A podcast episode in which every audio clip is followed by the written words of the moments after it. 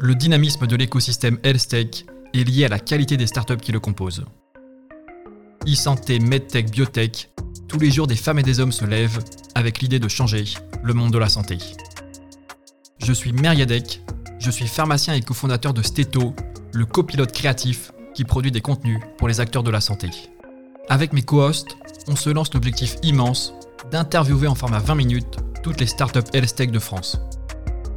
Je partagerai donc le micro avec Yanniv, pharmacien et fondateur de Growth Factor, de Fouad, anesthésiste passionné de simulation médicale et de e-santé, ainsi que Mario, pharmacien et fondateur de DigiCare. Sortez les combis et plongeons Beyond HealthTech. Donc bonjour euh, Jonathan, merci beaucoup d'avoir accepté notre invitation sur Beyond HealthTech et on va attaquer tout de suite en te présentant. Euh, d'abord, merci beaucoup de laisser la parole à des startups, euh, c'est-à-dire des entreprises à, fort potentiel qui essayent de se développer. On a aussi besoin de communication parce que quand on est innovant euh, et qu'on vient un peu déranger le secteur, c'est toujours, toujours un plus d'avoir d'avoir une vitrine. Donc vraiment, merci beaucoup pour ça.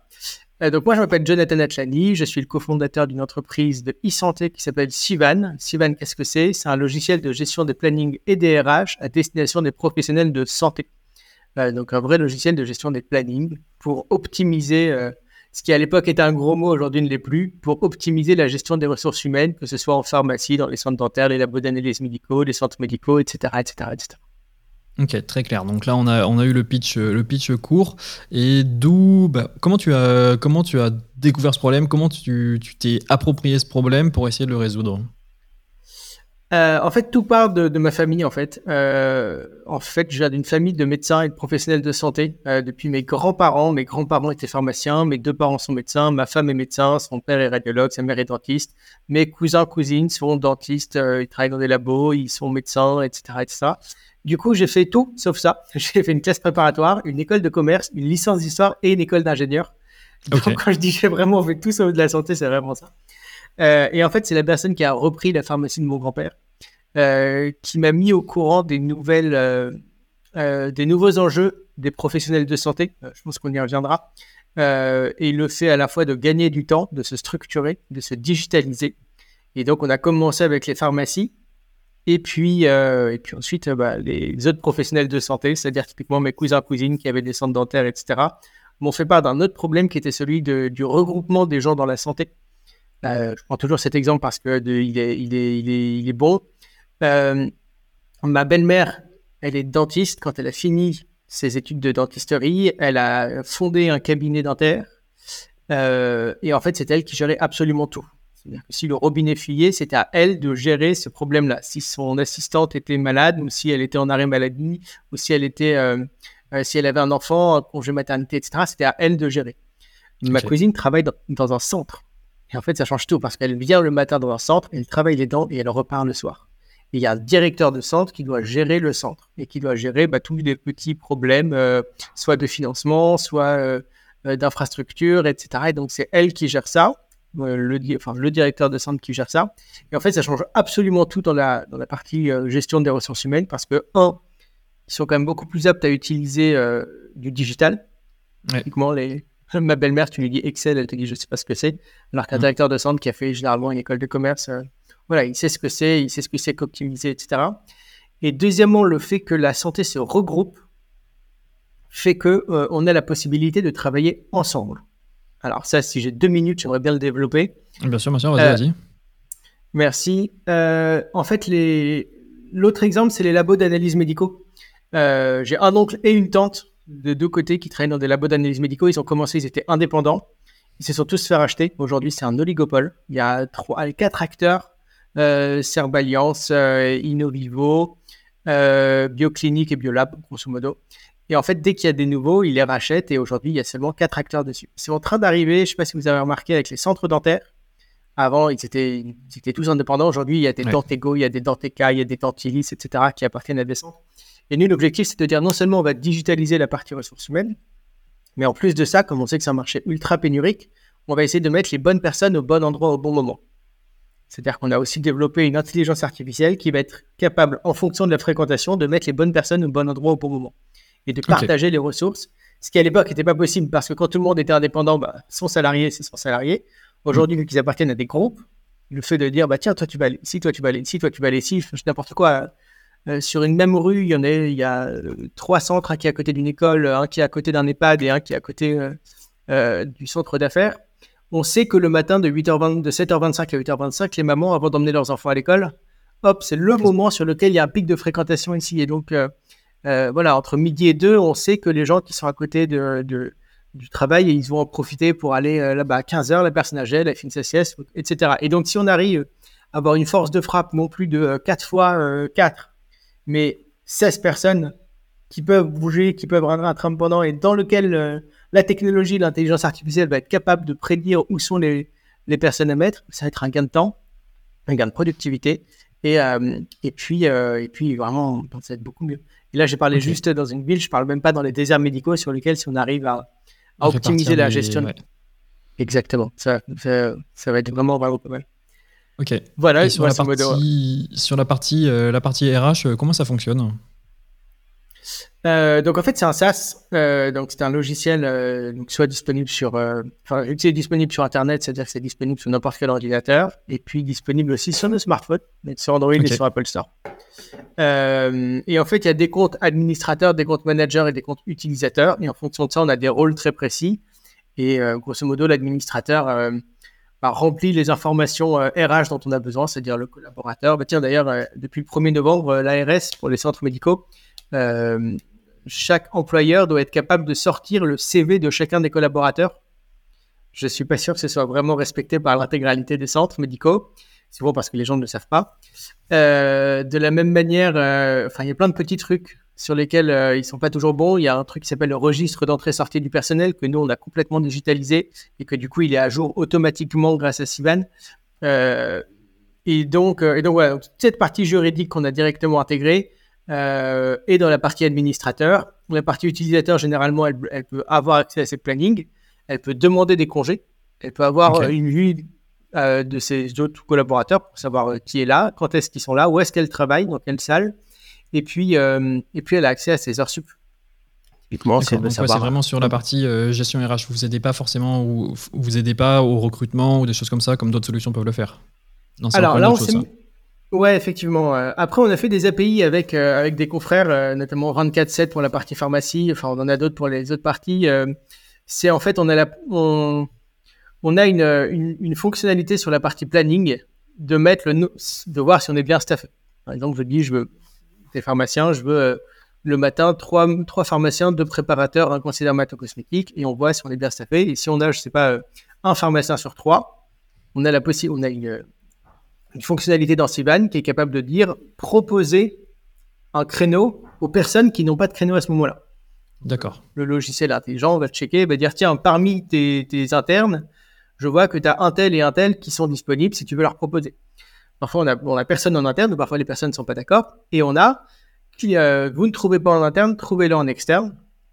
On clique sur le bouton et ça renvoie directement via une API vers notre partenaire pour dire ah, attention, il y a euh, la pharmacie Intel qui a un besoin de deux pharmaciens euh, le lundi matin de 9h à, euh, de 9h à 13h. Est-ce que vous pouvez lui envoyer quelqu'un? D'accord. mais effectivement, on n'est on est plus dans la partie, on n'est pas, il y a deux parties dans les RH, la partie administrative et la partie recrutement. On est, disons, jusque là, administrative jusqu'à optimisation interne et dès qu'il y a de l'externe, en tout cas pour l'instant, on a fait des partenariats avec, avec des entreprises d'intérim et de remplacement notamment. La question que je me posais, c'est comment euh, voient, ça, comment voient la chose les, professionnels de santé? C'est-à-dire que est-ce que ça leur plaît de, faire euh, du changement de cabinet ou est-ce qu'il y en a justement qui préféraient des fois être bah, bosser tout le temps au même endroit? Est-ce que voilà, il y a des retours? Est-ce que positifs, négatifs? Est-ce qu'il y a des challenges à relever là-dessus? Hmm. Alors, ah, on ne le fait pas tout le temps avec les pharmaciens. Majoritairement, c'est vraiment pour optimiser à l'intérieur. Il y a très peu d'interopérabilité du personnel. Euh, il y a très peu euh, d'externes puisque chaque pharmacien est, assez indépendant. Euh, après, nous, on considère toujours, c'est un état d'esprit, mais on considère que l'échange et travailler avec plusieurs personnes, c'est une ouverture d'esprit. Et que travailler avec des patrons qui sont différents, travailler avec des manières de faire qui sont différentes, travailler avec des logiciels qui sont différents, c'est quelque chose qui va faire progresser les gens et, qui va les développer. deuxièmement, si on, je pense que majoritairement, les gens, ils préfèrent faire quelque chose que de rien faire. C'est rare les gens qui, préfèrent ne rien faire. Et du coup, si on leur dit, tiens, ici, là-bas, il y a de l'activité, alors que là-bas, tu peux tourner les pouces, euh, inquiétez-vous si le collaborateur dit, non, je préfère me tourner les pouces. Je pense qu'il faut mieux s'inquiéter. Euh, maintenant, même eux, ils sont beaucoup plus valorisés quand ils font des choses et, et enfin, c'est un métier qu'ils ont quand même majoritairement choisi. Et donc, euh, et donc, vaut mieux que s'il vaut mieux qu'il y ait de l'activité plutôt qu'il n'y en ait pas. Euh, le bore out, l'inverse du burn out, est, euh, est, aussi problématique et surtout, euh, voilà, c'est des marchés qui sont très pénuriques, donc euh, si on a besoin de les mettre, ça rend un service à la société, ça rend un service à la communauté quand même. Non, vraiment intéressant comme, euh, comme analyse. Et euh, la deuxième question que, que, je me posais, c'est tout à l'heure, tu parlais en effet que vous faites de, de, de l'analyse avec de l'intelligence artificielle, des, des data, entre guillemets, pour voir à quel moment il y a besoin de telle ou telle personne, etc. Comment ça fonctionne? Vous allez récupérer toutes les, toutes les données euh, logicielles, donc la compta de l'officine, pour voir à quelle heure c'est passé, etc. Comment ça fonctionne derrière? Alors typiquement, euh, la pharmacie, c'est très intéressant parce que l'algorithmie est encore un peu plus complexe. Parce qu'au sein d'une pharmacie, tu peux vendre différents médicaments avec des TVA différentes. Tu sais, tu vends des TVA de 1 à 5,5, à 10 et à 20, et pas n'importe quel métier peut ne pas vendre n'importe quel TVA. Un pharmacien peut vendre toutes les TVA, un préparateur prend toutes les TVA, mais un conseiller dermatocosmétique ne peut pas vendre du 2 à du 5,5, mais il peut vendre du 10 et du 20. Et du coup, ce qu'on fait, c'est qu'on va récupérer les données de caisse. Donc, on a fait des API avec Office Santé, avec Pharmanuage, avec Logers, etc. Ce sont des grandes entreprises de, de récupération de données. On va calculer par rapport à l'année dernière au même moment, un lundi pour un lundi, un mardi pour un mardi, etc. On va le pondérer avec les trois mois précédents. Comme ça, en plus, on a, le, on a la vague, si je mets une vague. Exactement. Euh, et puis, on rajoute également, euh, et puis on rajoute également quelques données d'actualité. Euh, un exemple typique, on travaille avec. Ça. Exactement. Est-ce que. Et, je pense avec la Martinique, si demain Emmanuel Macron va en Martinique, bah forcément on sait que la fréquentation va augmenter et du coup il y aura, etc. Et du coup on est capable, je crois qu'on a un, un, taux de 91 ou 92% de fiabilité, donc ce qui est énorme. Euh, donc l'intelligence euh, du planning proposé est quand même assez fiable derrière. Et puis c'est un gain de temps énorme. Je pense que les gens ne s'en rendent même, même pas compte, mais c'est un gain de temps qui est énorme de se dire, tiens, j'appuie sur un bouton et j'ai mon planning le plus optimisé possible qui, en plus, respecte le, la, les données de caisse, donc la fréquentation, mmh. la convention collective. On n'a pas le droit de travailler moins de 3 heures par jour dans une officine, 11 heures de repos entre deux jours consécutifs, etc. Et troisièmement, qui respecte les contraintes des collaborateurs. Si on dit, tiens, lui ne travaille pas le mercredi après-midi, lui ne travaille pas le samedi, lui ne travaille pas le machin, etc. Et euh, en fait, c'est un gain de temps qui est énorme. Les gens, ils ne s'en rendent même pas compte. Et en plus de ça, majoritairement, alors on va reprendre l'exemple des pharmacies encore, ils font ce travail hors horaire de travail. C'est-à-dire qu'en gros, euh, ils se pourrissent leur samedi, leur dimanche pendant euh, un mois parce que tiens, il y a les vacances et un tel n'est pas là et, et mince, mince, il m'a, il m'a dit sur mon WhatsApp qu'un tel n'était pas là, donc je ne sais pas si je vais lui accepter. Ah mince, il a déjà pris ses billets. Enfin, en termes d'organisation, c'est un gain de temps qu'aujourd'hui on a, on a estimé entre 15 et 25 heures par mois qu'on fait gagner aux pharmacies. c'est conséquent. C'est extrêmement conséquent. Il y, a forcément des situations dans lesquelles euh, bah, l'algo ne peut pas donner la réponse. Donc ça, ça doit arriver parce que bah, peut-être qu'on est dans une plus petite équipe, etc. Est-ce que l'algo, il est capable de proposer des, de faire des suggestions, de dire, ok, bon, là, il n'y a pas de réponse, mais il y a Martine qui, qui devrait être en congé ce jour-là. Est-ce qu'on peut peut-être essayer de négocier avec elle? Est-ce qu'en gros, il, il, donne un petit peu des scénarios de possibilités pour négocier? Euh, Non, pour l'instant, non. Encore pour l'instant, en fait, pas encore. C'est prévu. C'est prévu. Après, généralement, la première fois qu'on a sorti la partie intelligence artificielle, les gens ils ont dit c'est génial, on va l'utiliser à fond, etc. Et en fait, la, la, la première année, on s'est rendu compte que 80-85% des clients ne l'utilisaient pas. Okay. Parce que euh, parce qu'ils disaient non mais en fait euh, moi j'avais juste besoin d'un outil de digitalisation, de décentralisation des congés. J'avais besoin que chacun de mes collaborateurs ait accès à son planning n'importe quand et que euh, bah, tout seul je suis capable de dire trois personnes, deux personnes, etc. Et en fait et c'est assez rigolo puisque c'est un peu le l'exemple de, euh, de médiamétrie qui dit euh, aux Français qu'est-ce que vous voulez voir à la télé? Et majoritairement ils disent on veut voir TV5 Monde ou ils veulent okay. voir Arte ils veulent voir un truc culturel machin etc et, et ils disent ah, vraiment ils ont tous envie de voir Arte et pourtant Arte c'est 2% de tous de les soirs il fait seulement 2% de l'audience parce qu'en fait les gens ils regardent TF1 quoi. Ils n'osent pas le dire mais euh, et c'est un peu la même chose. C'est à dire que euh, on a dit intelligence artificielle c'est génial machin etc c'est vraiment ça fait gagner énormément de temps. Mais majoritairement je pense qu'ils ils sont pas tous encore prêts. Donc on sait qu'on a de l'avance. On sait que ça va arriver. Il y a quelques néophytes, quelques pharmaciens plus plus qui ont une, une sensibilité pour les nouvelles technologies qui est, qui, qui est peu plus avancée, qui eux l'utilisent, etc. Mais on a quand même 80% de nos clients qui sont très contents de, de toutes les autres fonctionnalités de gestion, etc. Et que, et que, déjà, de toute façon, de passer du papier stylo ou de passer à Excel à un logiciel, c'est mm. déjà waouh! Euh, exact. Mais on a de l'avance, tant mieux, euh, tant mieux. Donc on le sait, ben, ils savent qu'on l'a aussi. Des petites questions plutôt, euh, plutôt marché maintenant. Vous en êtes, vous en êtes rendu où en termes de déploiement?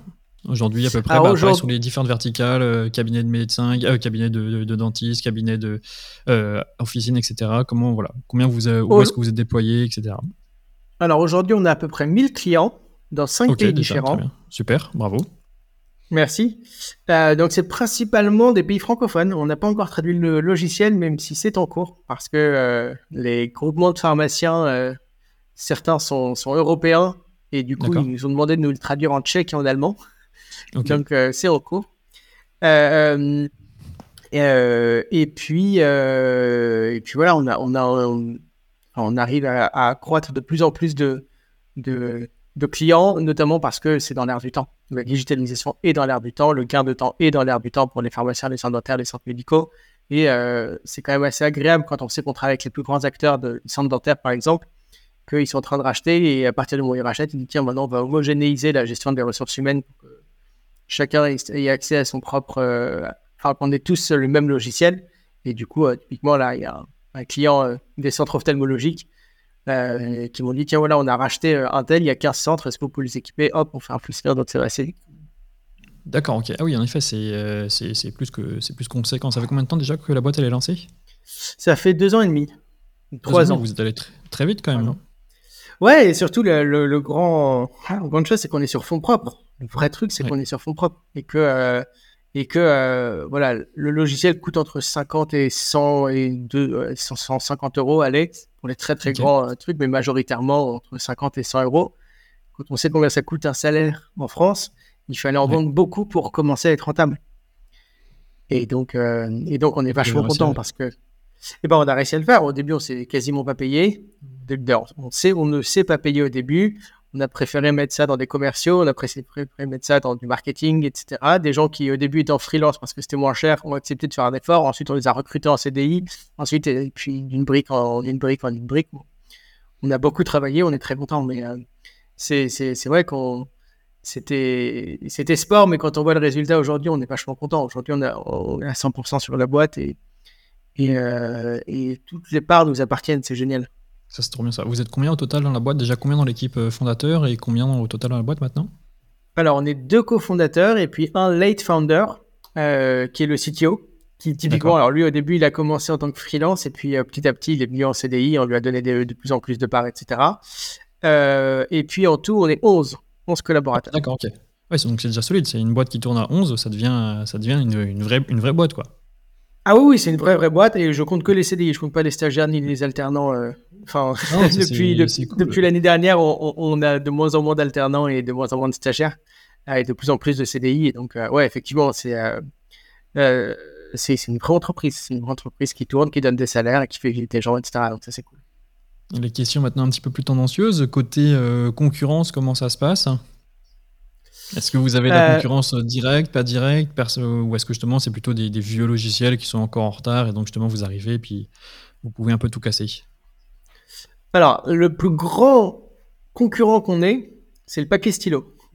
Vraiment. Ok, donc le plus grand, grand, grand, grand, grand euh, euh, concurrent, c'est-à-dire les gens qui disent ouais, mais pourquoi est-ce que je peux pas le faire en papier stylo, etc. Donc majoritairement, c'est ça. C'est de moins en moins vrai. Euh, après, il y a des très très vieux logiciels. certains n'ont même pas d'application mobile, etc.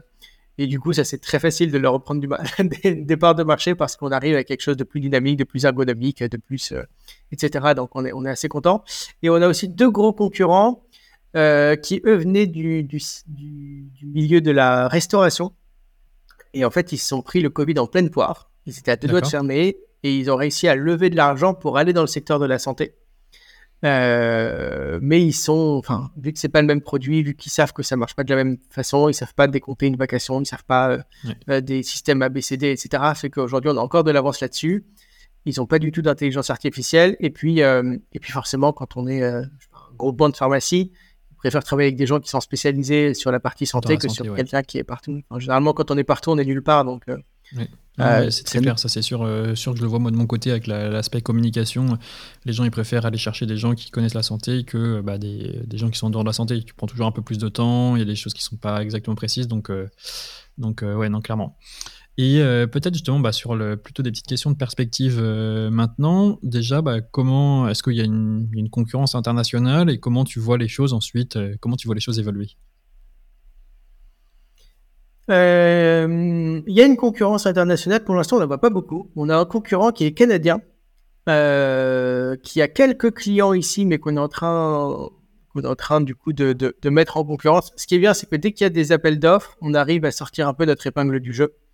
D'accord. Euh, et puis on ouvre normalement la semaine prochaine notre première pharmacie canadienne. Donc on va voir si on peut, si on peut nous aller les titiller un petit peu. encore une fois, on, on le produit, euh, il peut s'adapter assez facilement. Et puis, on est, on est une entreprise de, tech majoritairement. Donc, euh, on, sait bien développer, le faire vite, être agile, etc. Euh, donc, voilà. Et, après, comme j'ai dit, il y a de plus en plus de normes à respecter.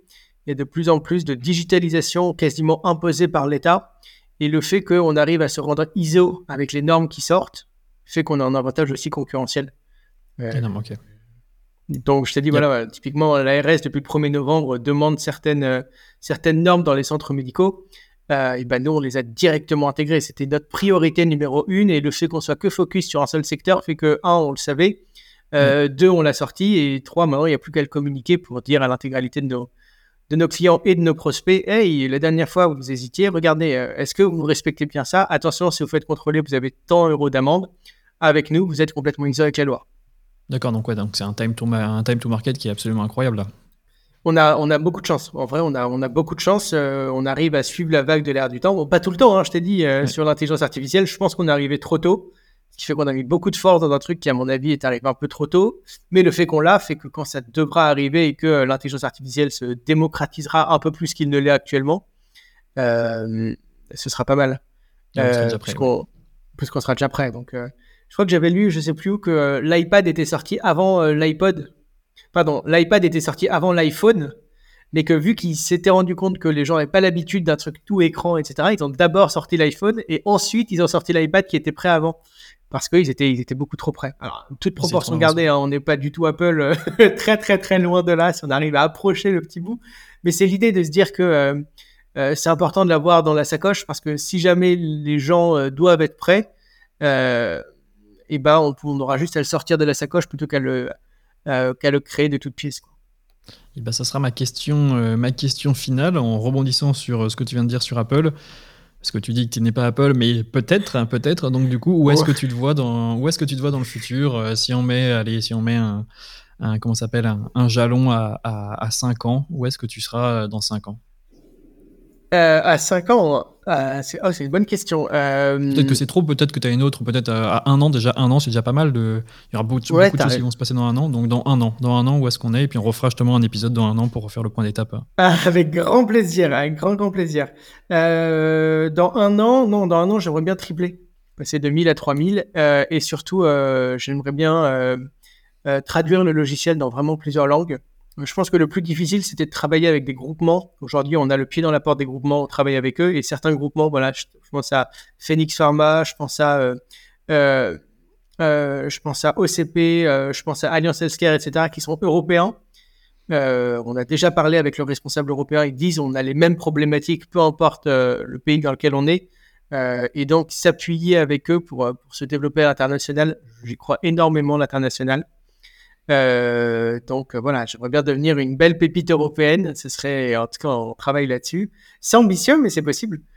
Et puis, euh, oui, et puis, et puis d'ici cinq ans, voilà, j'aimerais bien aussi qu'il y ait plus de monde dans, l'entreprise, qu'on soit une marque vraiment très très reconnue, etc. Donc voilà, c'est beaucoup d'ambition. J'espère qu'on y arrivera carrément, on fera le, point d'étape, mais je vais te demander juste une, petite dernière précision euh, là-dessus, et pour conclure, quand vous vous adressez à des, à des groupements, c'est quoi? Ça va être le groupement qui va être prescripteur auprès des, pharmacies, ou c'est le groupement qui va acheter pour toutes ces pharmacies? Il y a les deux. Il y a les deux. Euh, des groupements de pharmacie, tu vois très bien ce que c'est un groupement de pharmacie. Certains sont plus ou moins fédérés. Euh, et donc, j'ai des groupements, par exemple, que je salue, qui m'ont dit tiens, je prends 50 licences pour mes 50 adhérents et tu me le vends à ce prix-là. Et moi, je le distribue à l'intérieur de mes, mes pharmaciens. Donc, c'est le cas okay. Et puis j'en ai qui me disent non, non, juste tu me fais un prix et puis c'est toi, je te donne la liste et tu vas les, tu vas les contacter un par un. Et j'en ai qui, qui font double. Alors ça, c'est très, très, très à la mode. Euh, j'ai certains groupements qui disent tiens, j'en ai qui ont un, un, abonnement premium et un qui ont un abonnement standard. Les premiums, dans les premiums, j'ai des services qui sont inclus, dont le tien. Et donc, euh, ils payent euh, un abonnement au sein de leur groupement et Sivan est directement dedans. Donc, Sivan facture le groupement. Mais majoritairement, les pharmaciens sont indépendants, c'est Voilà. Hyper clair. Bon, on a eu pas mal, je pense qu'on a fait une belle, une belle overview déjà de, tout ce que tu fais avec Sivan. Bravo, et puis bah, comme, euh, comme je l'ai dit, on fera un point d'étape euh, dans un an. Avec plaisir, merci encore, je t'ai dit de laisser la parole euh, aux startups, et puis à très très vite. À bientôt. À très vite, à bientôt.